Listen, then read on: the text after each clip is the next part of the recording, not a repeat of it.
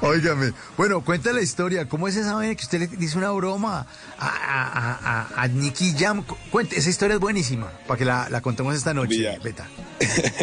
La vuelta, ¿Cómo de hecho, fue una venganza, eh, una venganza que le hice a Nicky Jam. La, la vuelta fue que hace como dos, tres años, un parcero que nosotros tenemos en común le hizo una broma el día del cumpleaños a Nicky Jam. Entonces yo, como pasaron dos años, el parcero es Marco, que es hoy en día hermano, parcero mío, y entonces él cumplió años hace poquito. Y, y yo le dije a Nicky, hombre, yo me voy a, me vengar de la que te hizo. Y me dijo, ¿qué? Hacerle. Y listo, conseguí un carro, le un carro último modelo, nuevecito, y le hice como si le estuviera regalando un carro a Marco, lo saqué del cumpleaños y el hombre ya a punto de llorar.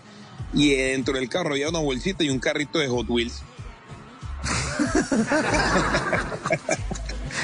Y usted grabó, grabó esa vaina y la subió a todas sus redes, me imagino. Parce, yo No, grabé no. eso, lo subí. Ma- Ma- Marco sí se molestó, le dio piedra, parce, porque me decía, Claro. hijo de pucha, yo, te iba, yo, yo- yo iba a llorar y todo.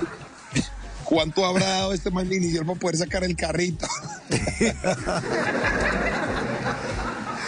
Oiga, pero, pero eso, esas bromas son fuertes, ¿no? Pueden terminar. O sea, a mí me hacen una vaina de esas, yo no sé cómo reacciono.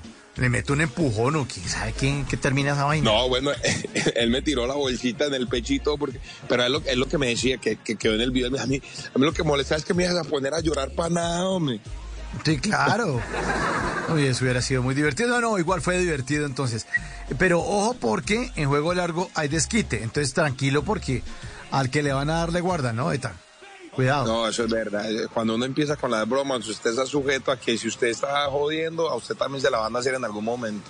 Claro, claro, claro. Tiene que mirar para los lados cualquier vaina. Cuidado, donde le digan, vamos a ir a tal sitio, ojo. Y sobre todo con este par de personajes. Bueno, pero cercano entonces usted, Dani Quillam, muy amigo. Sí, somos, somos conocidos del medio, hemos tenido la oportunidad de compartir varias veces.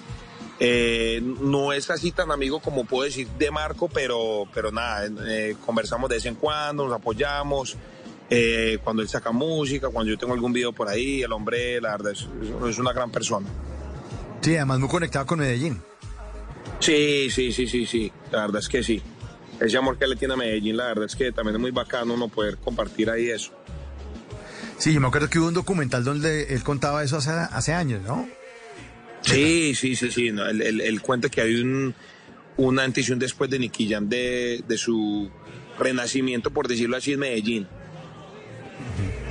Bueno, y usted entonces, eh, participante del Desafío Superhumanos 2018, un tipo campeón de CrossFit, boxeador profesional, creador de contenido y ahora y comediante, porque le, volvió- le dio por volverse comediante, Eta. O siempre ha sido el, el que mama gallo ahí en el curso y eso. El de las bromas de, los- de los carritos.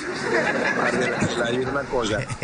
Lo de, lo de bromas viene de peladito. O sea, en el colegio y en la clase yo siempre era jodedorcito y hacía una que otra broma. Hasta los profesores me suspendían porque me metía con los profesores.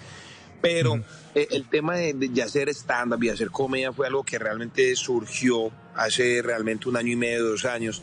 Yo empecé a hacerle como que una, una pequeña animación a Marco, que sí lleva eh, ya muchos años haciendo teatro y stand-up. Y nada, en, en- en una de esas estábamos, nos estamos presentando en Tampa, en Estados Unidos, y, y nos montamos con un poquito de traguitos de más. Y nada, y me dijo, parce, necesitamos ganar tiempo, súbase ya. Y yo, bueno, yo me subí, solté un chistecito, gustó, solté dos, gustó, solté tres, gustó, al cuarto ya no se me rieron y dije, me bajo ya, chao. Sí, y, claro. y Marco me dijo, parce, no sé qué hizo, pero la gente está, está anima, anote esos tres chistes y vamos a empezar a trabajar en eso. Y nada, ya hoy en día lo que, lo que empezó como unos traguitos de más y una jodedorcita, ya, ya, ya tenemos un, un stand-up de 40 minutos, eh, que hemos ido probando material poco a poco, de forma empírica, cosas que se me ocurren, cosas que he hecho para sketches de videos y los intento transmitir en, el- en, en- en la tarima. Y nada, ha sido la verdad muy bacano porque el mismo público me ha dado como que esa posibilidad y, tener un público que está puesto ahí gracias a, a que Marco me da esa, esa ventana de probar material ha sido, ha sido muy bacano. En las noches la única que no se cansa es la lengua.